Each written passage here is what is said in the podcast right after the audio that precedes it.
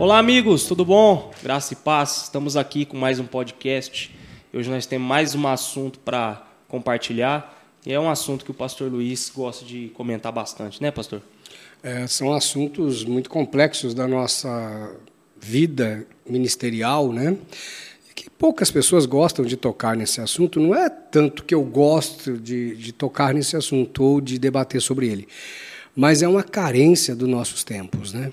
Então a gente tem visto que muitos colegas de ministério, muitas pessoas que estão iniciando no ministério, muitas vezes têm alguns tabus para discutir sobre isso, que é a angústia, a ansiedade, a depressão ministerial, né? O que leva a essa depressão, o que leva ao desejo de abandonar o ministério, ao burnout, né? Essa crise laboral, ministerial, que no meio do pastoreio é algo muito forte, latente, que leva os nossos queridos e amados pastores a ter um transbordo e, de repente, até deixar de exercer o santo ministério. Isso é muito triste. Então precisamos tocar nesse assunto. O senhor, na sua experiência, como que o senhor vê que acontece esse transbordo, esse burnout em relação aos ministros de confissão religiosa? Por que os desdobramentos, alguma coisa parecida? Olha, no meio ministerial, no meio pastoral, isso é, é mais. Eu digo até que é um pouco mais grave devido à solidão pastoral, né? ao, ao desprezo, a, ao abandono mesmo, porque o pastor ele cuida de muita gente, mas poucas pessoas cuidam do pastor. O pastor ele tem que estar sempre bem, sempre com um sorriso no rosto, não sente dor, não sente tristeza, não sente angústia, não fica nervoso, não tem família, não tem sogra, não tem conta. Na mentalidade e no pensamento do membro, o pastor é um super-homem, um super-herói. E a gente sabe que isso não é bem assim. Né? É, é constrangedor tocar nesse assunto, mas nós temos visto por todo o nosso território e pelo mundo vários relatos de pastores que chegaram ao extremo né, de perder a vida ou de tirar a própria vida devido a, a essa crise ministerial, essa crise existencial e principalmente a solidão. Né. Então, muitas pessoas esquecem que o pastor é um ser humano, que a pastora é um ser humano. E eles aconselham todo mundo, ajudam todo mundo, mas nem sempre tem quem cuida deles. Então, faz-se necessário que alguém se levante, que alguém diga: olha, não, há um caminho, há uma saída. E o fato de você, pastor, dizer vou procurar uma ajuda profissional, não quer dizer que você está possesso de espíritos imundos, demônios e entre outros. Não, você simplesmente é um ser humano que precisa de ajuda como todos os seres humanos. Né? Seja ela uma ajuda terapêutica ou seja ela medicamentosa. Isso faz parte porque a nossa biologia ela tem necessidades. Né? O nosso corpo envelhece também. Eu eu conheço um, um, colega de ministério, que ele já está aí na casa dos 70, indo para os 80, que ele acha que é um menininho de 20. Né? E ele não, não, aceita que os limites né, da né? vida, né? é, os limites físicos têm chegado. E nós vemos isso, o pastor cuidando de todo mundo, mas ninguém cuidando do pastor. O senhor consegue elencar e, e, verificar assim, sinais de estafa na vida de um líder. Sim. Ele está precisando de uma recomposição que esse cidadão está tá fora do eixo. Você é, conseguiria elencar? Primeiro, né, o pastor lidar muito com a decepção. A decepção ministerial talvez é um das, dos maiores fatores. Né? O pastor gera expectativa em cima de de membros ou em cima de situações dentro da igreja e de repente essas expectativas são frustradas. E são frustradas de um jeito mais pontual, de uma forma muito mais contundente. Por quê? Geralmente os pastores e líderes da igreja, seja ele líder de louvor, né? vamos pegar, por exemplo, um líder de louvor, ele cria um ideal, um ideário, ele monta um projeto ministerial para aquela banda, para aquele ministério. E ele esforça, ele começa a treinar, investir, treinar, investir, contrata professores de música, canto coral, instrumentistas e tal, tal, tal, e monta uma equipe. E de repente essa equipe ela entra em desacordo, né? porque um membro ou se envolveu num relacionamento é, de namoro, e esse namoro se estendeu para um lado mais pecaminoso, e o pecado geralmente tem uma força nessa queda de braço muito mais forte, se não houver uma vida de santificação. E às vezes essa, é, é, esse personagem dessa equipe, desse time, desestabiliza toda a equipe. Para quem que o, o líder de louvor vai buscar ajuda, conselho e reclamar? Geralmente ele vai no pastor, pastor. principal. Né? Tá. Mas quando acontece isso no ministério pastoral, quando o pastor gera expectativas e trabalha tudo isso em cima de uma liderança, e a liderança se desconstrói, e você sabe que existe uma vertente pecaminosa, libidinosa, uma vertente ali é, de rebeldia ou de rebelião. Uhum. Para quem o pastor reclama? Hoje a gente tem ouvido falar muito de mentorias pastorais. Na sua grande maioria é engodo. Engodo, converseiro. Uh, você mesmo, quantas mentorias a gente passou aqui, vocês foram assistir, trouxeram algo de novo? Não trouxeram nem mais do mesmo, porque tinha menos do que a gente conhecia. Concorda com isso? Exato. Sim ou não? Exato. Tá. É, durante esses tempos, nós temos contratado várias mentorias, achando que vai trazer uma expectativa, trazer uma coisa nova. Nem chover no molhado, não choveu, deu máximo um chuvisqueiro. Sim. Né? Porque nós já estávamos ali cientes daquilo.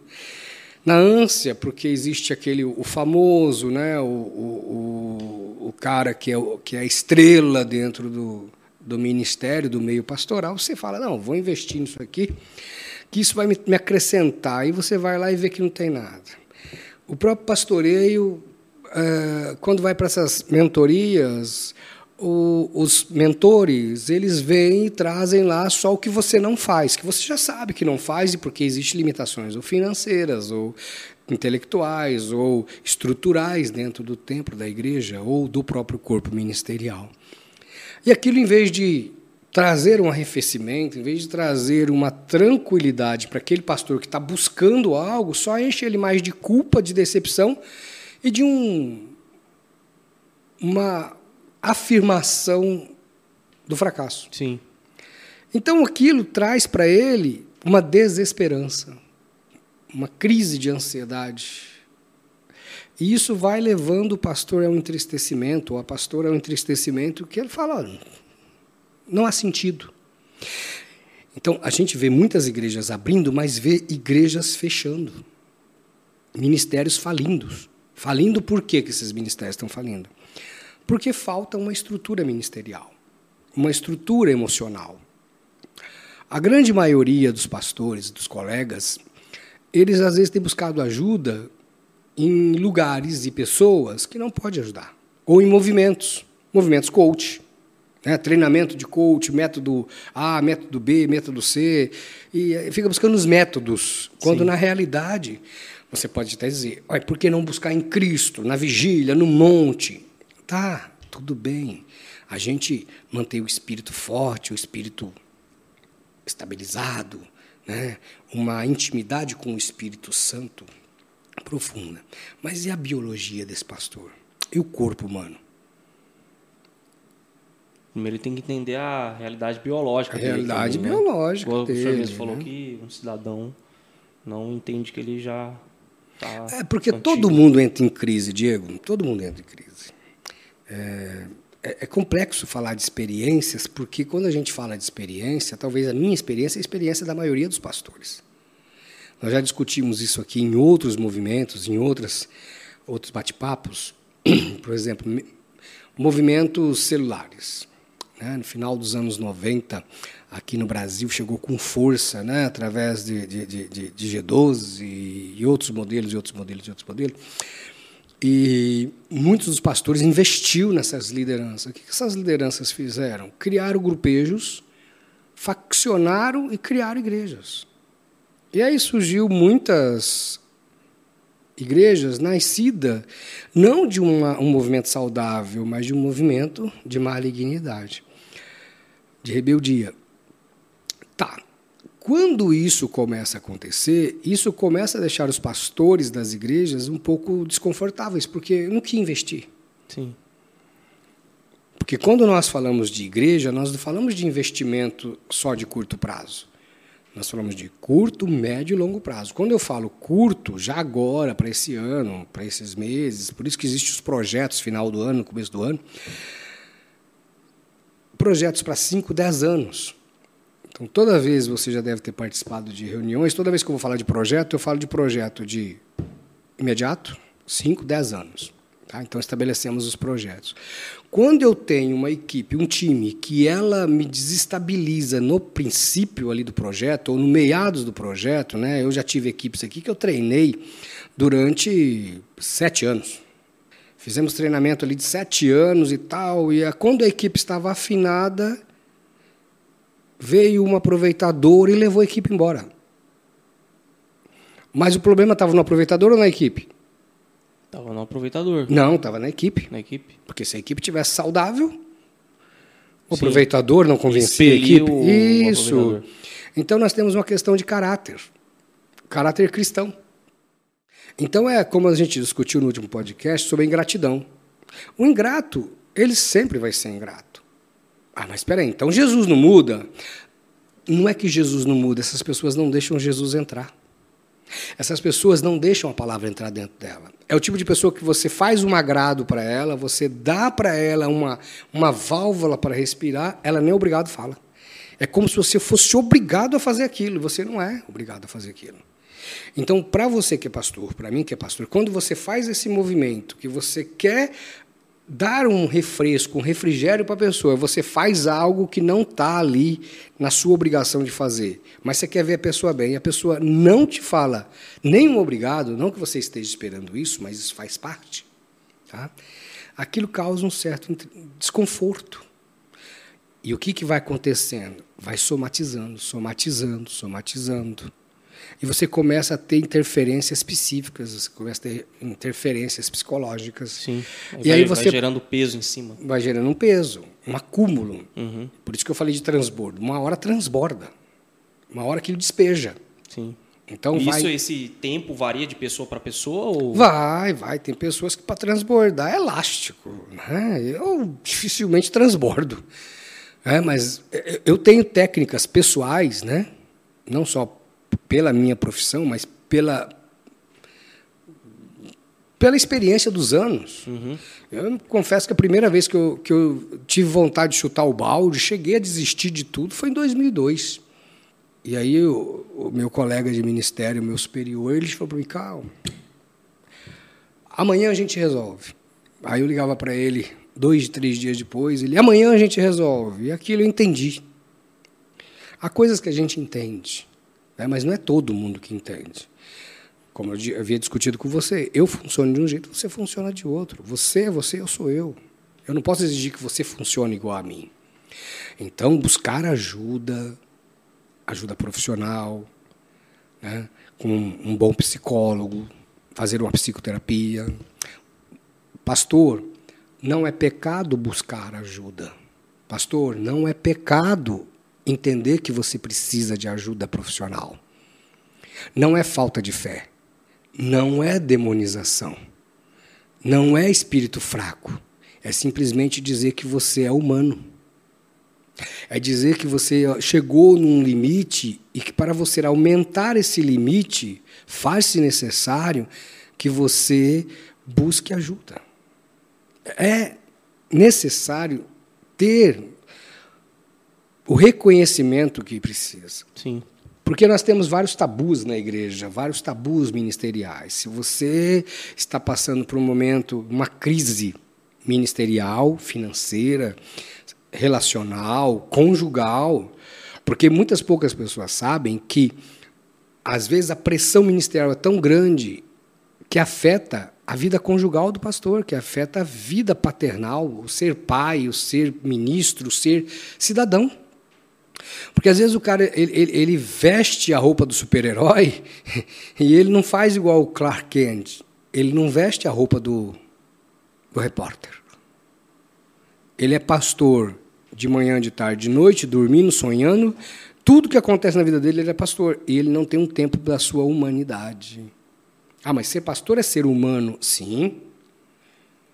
Então, se eu faço uma avaliação que ser pastor é ser humano, então eu tenho que entender que, como todos os humanos, o pastor precisa de médico, o pastor precisa de cuidados, o pastor precisa de ter um bom convênio, o pastor precisa de ter um bom cuidado psicológico, físico, mental, precisa de ter descanso. E isso nós não vemos. Nós vemos o que em todos os ministérios, todos os dias?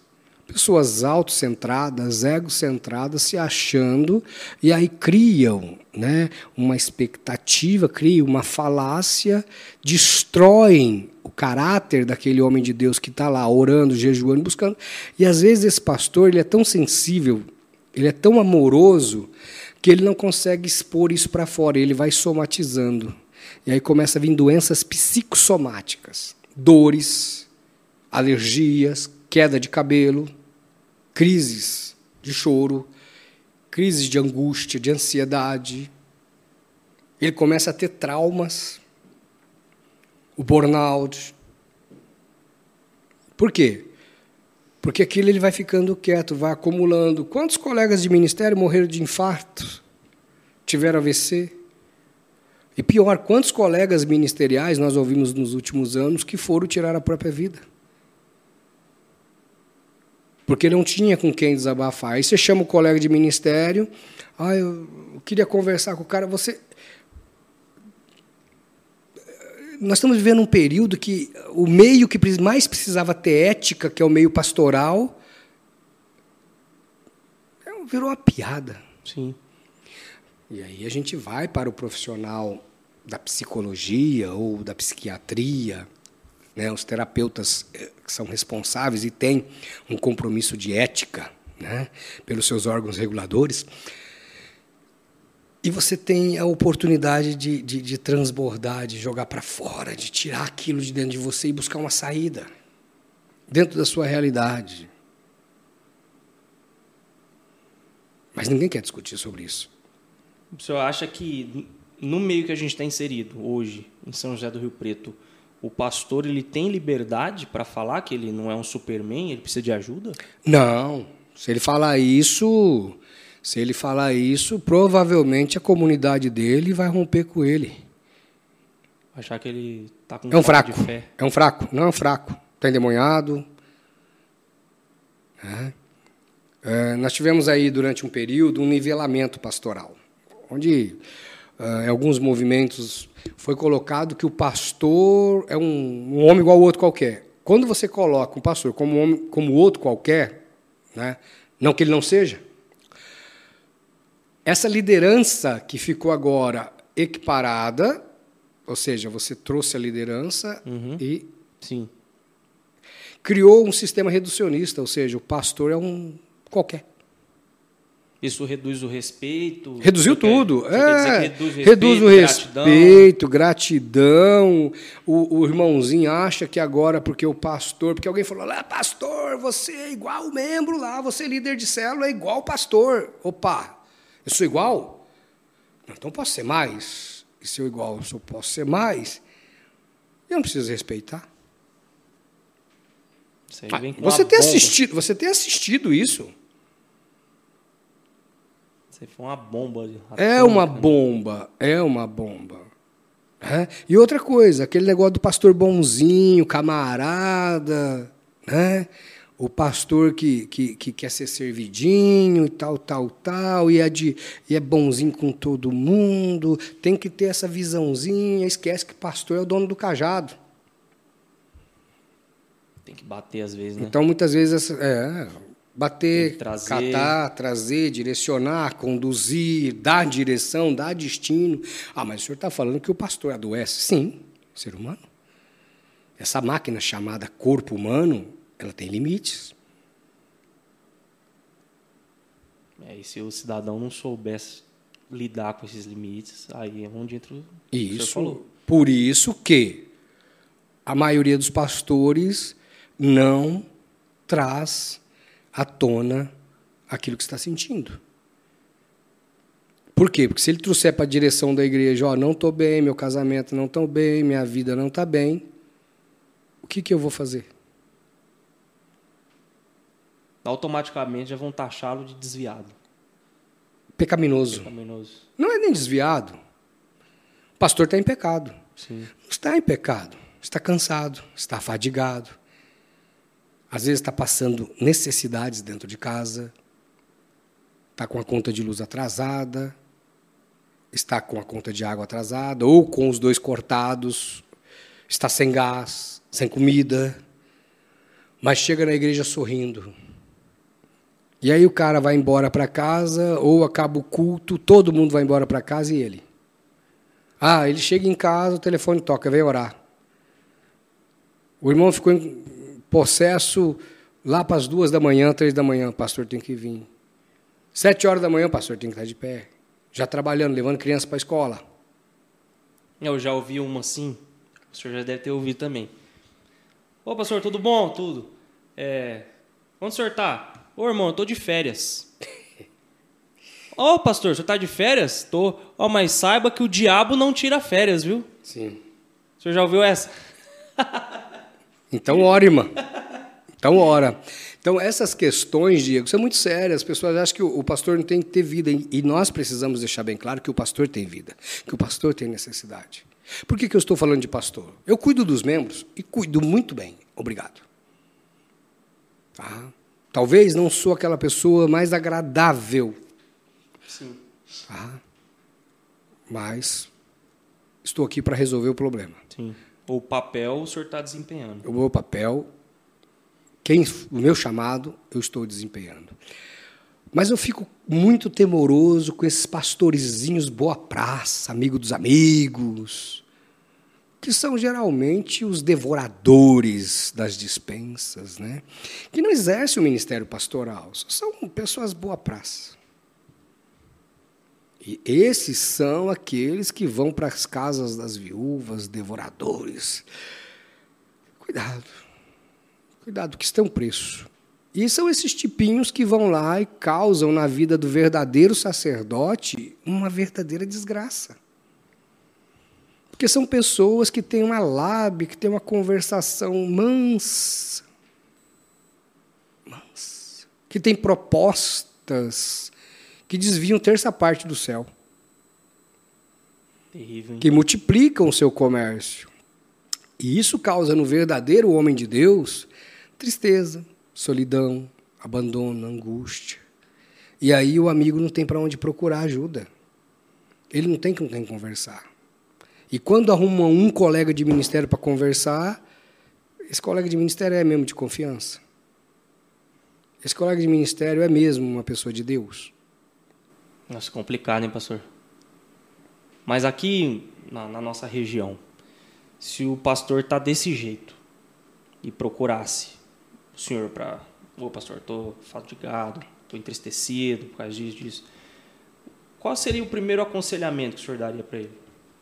Olha, cada caso é um caso. Mas seria legal avaliar se o irmão não precisa de passar por um tratamento psicológico. Talvez a nossa grande carência hoje seria é, profissionais que entendam a vida pastoral. Sim.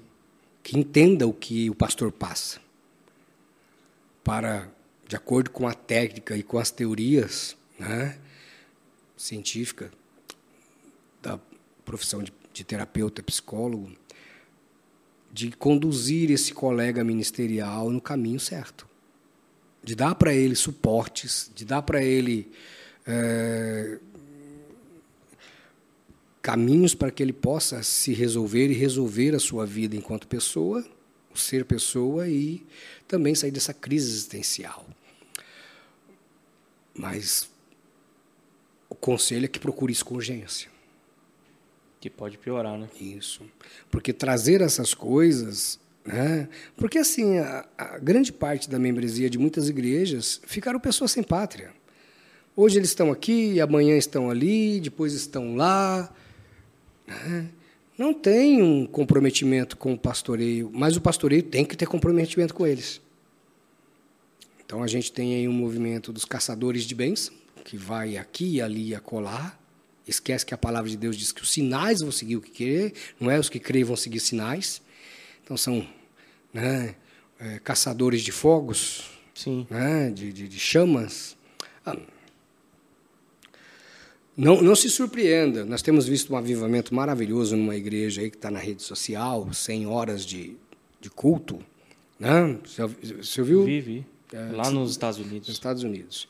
Não me surpreenda de um ou outro aqui começar a querer copiar esse movimento aqui na cidade e tentar, com essa fala ou com essa estratégia, tentar desconstruir outras igrejas. Porque ali tem mais fogo. E isso faz com que o pastor que é sério, o homem de Deus que ora, que jejua, que vai para o monte, né, que sobe o monte e ora, aquele homem que tem comprometimento, que é um estudioso da palavra, que está sempre buscando um sermão, uma revelação de Deus para aquele sermão dominical ou para os outros cultos,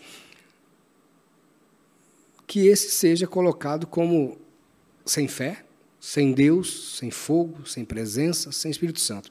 Eu me lembro de um de um maligno que certa vez quis aferir Espírito Santo. Esse satanista, né, que se travestiu de pastor, ele olhou para um colega ministro e ele falou: aquele cara não tem o Espírito Santo. Aí eu tive que falar para ele: não, quem não tem o Espírito Santo é você. Porque uma pessoa não pode julgar a outra como você está julgando, tá? É, sob a pecha que você tem mais. Vamos ver o testemunho. Ele é homem de Deus, você é um adúltero. Comprovadamente um adúltero. Porque se vê o Espírito Santo mediante. Emoção. Não, emoção. Não, na visão Essa, dele. Não, nessa, nessas pessoas. É, mas é por quê? Porque a pessoa deu uma negativa. Essa pessoa queria rebelar uma igreja, precisava dessa pessoa por ser uma pessoa estratégica, por ser um músico estratégico, então ele começou, fulano não tem o Espírito Santo, porque quando ele fez a proposta de rebeldia, ele sabia que aquele músico, que aquela pessoa ia procurar o pastor sacerdote da igreja e dizer, olha, fulano me, me, me assediou para ir com ele, ou para estar do lado dele. Quando ele recebeu a negativa, a negativa de não participar da rebelião, já deu para ele que não é o Espírito Santo. Enquanto disso nós temos visto. Isso é satanismo de linha. Sim. Isso é satanismo. Esses, esses feiticeiros, né, a Bíblia compara a rebelião a espírito de feitiçaria. Esses feiticeiros, eles têm cheiro de crente, olhar de crente, jeitinho de crente, até faz oração com impostação, como se fosse crente, mas só tem isso. O sábio Salomão, lá em Crônicas, segundo Crônicas 7,14, ele diz algo maravilhoso. Né? No 6 ele diz: Quando eu cerrar os céus, cessar a chuva, se o meu povo, que se chama pelo meu nome, se humilhar, orar, buscar a minha face e se converter dos seus maus caminhos. Eu vejo pessoas que se humilham, eu vejo pessoas que oram, que buscam a face de Deus, mas não se convertem dos seus maus caminhos. Pessoas que estão sempre com o mesmo problema, sempre com o mesmo discurso. Acendem e caem, Sim. acendem e caem. São pessoas que estão vivendo um momento de malignidade, de demonização sobremaneira grande. Repetem padrão sempre. É, sai daqui e vai. Não, agora eu estou prosperando, agora Deus está me prosperando, porque eu saí dessa igreja, agora eu prosperei. Prosperou nada, deve ter arrumado mais um financiamento, passou um tempo, caiu, não aguenta pagar, devolve o financiamento, entra em desgraça, depois constrói de novo e vai indo, vai indo, vai repetindo o padrão, só que deixa um rastro de destruição por onde passam. Pastores desanimados ou entristecidos ou aborrecidos fazem irmãos tropeçarem na fé, e ai daqueles que fizer tropeçar um dos meus pequeninos. Ai de vós, pastores que apacentam a si mesmos, pastores que querem ser apacentados, que querem ter sua dispensa abastada. Então, eles, eles causam, é, esses líderes, eles causam destruição e rebeldia nos locais onde passam, mas para trazer membros daquelas igrejas que já são dizimistas e ofertantes para manter o seu ego, para manter a sua vidinha tranquila, mas esquecem que estão causando destruição por onde passam. Cuidado com essas pessoas, porque essas pessoas matam pastores. Essas pessoas matam ministérios. Essas pessoas são como um câncer que você pode até extirpar, mas se você não tomar cuidado, vira metástase. E aí, a hora que você acha que está curado, surge um novo. E vai destruindo o corpo, vai destruindo o corpo, vai destruindo o corpo. Eu tive um, um, um movimento desse na igreja há um tempo, e essa pessoa que passou por aqui deixou sequelas graves. Sequelas graves. Demorou meses, anos para eu tirar essas malignidades daqui. Anos. Por quê? Ah, pastor, mas e como você sentiu? Claro que eu não fiquei bem, claro que eu tive é, problemas, claro que eu tive dificuldades, claro que eu passei muito. Ah, mas tem um detalhe, viu? Essas pessoas plantam, mas vão colher. E quem colhe, quem planta vento, colhe tempestade. Quem planta espinho, colhe espinheiro. É, é uma lei da semeadura. Ah, mas o senhor está profetizando. Não, não, não, não, não, não, não. Essas pessoas sabem que vão colher. Vão colher no corpo, vão colher no físico. E quem vai cuidar delas? Aí é a questão. Aí é a questão. Por quê? Porque essas pessoas no meio pastoral, São José do Rio Preto tem muitas igrejas, mas essas pessoas no meio pastoral são conhecidas de todo mundo. Todo mundo sabe quem elas são. Todo mundo sabe qual é o movimento, todo mundo sabe o que elas fazem. Por exemplo, você não sabe quem é Satanás? Sim. Essas pessoas vivem no mesmo espírito. Uhum. Mas, ai, mas Satanás é muito ruim, Satanás é muito feio. Não, não, não, não, não, não. Satanás, Diego, converteu a sua ideia a terça parte do céu. Não precisa ser muito matemático para entender e fazer a conta de quanto seguir o demônio, né? E o que viraram depois? Porque essas pessoas ficam descaracterizadas, elas não conseguem mais obedecer, não conseguem mais responder, não conseguem mais se submeter a sacerdócio porque elas gostam de amiguinhos, de boa praça. E o pastor é pastor, ele não é amiguinho, ele é pastor. Se tiver que repreender, ele vai. Tem que repreender. Se tiver que pregar contra o pecado, é pregar contra o pecado. Observa que sempre as pessoas que seguem essas pessoas têm histórico. Hum. Tem histórico em todas as áreas pecaminosas. Observa. E aí isso causa. E não é só na igreja Rio Pretense, não é só na igreja daqui das, das cidades satélites, né, da Grande Rio Preto. Não, não, não, não, não. Isso é no Brasil e no mundo. Observa o movimento do diabo.